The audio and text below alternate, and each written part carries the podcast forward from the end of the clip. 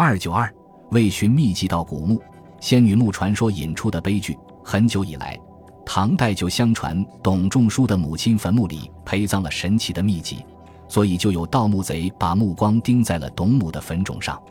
历史上却有董仲舒母亲之墓地被盗发的记载。民间早有传说，认为董仲舒的父母双亲就是历史上著名的《天仙配》中所说的董永和七仙女。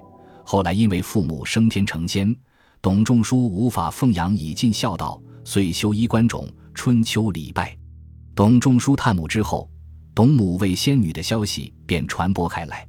坟墓中藏着宝物或长生不老的秘籍，加上董仲舒本人十分好仙，对神学有着深刻的研究，懂得许多阴阳秘诀，还经常制作一些神符灵药。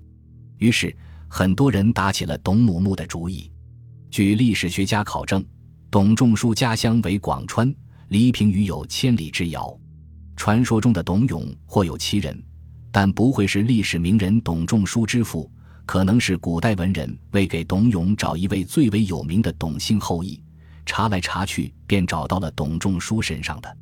然而这一文人的发挥，在董仲舒死去千年之后，居然还有人深信不疑，从而引发了一起令人发指的盗墓案，这大概是谁也不曾预料到的。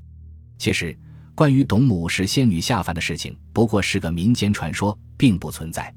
关于这个传说的记载，最早出现在唐朝户部侍郎杜光庭的《灵异记》中，上面写道：“蔡州西北百里平舆县界有仙女墓，即董仲舒为母追葬衣冠之所。传云董永出居玄山，仲舒既长，追思其母，因筑墓焉。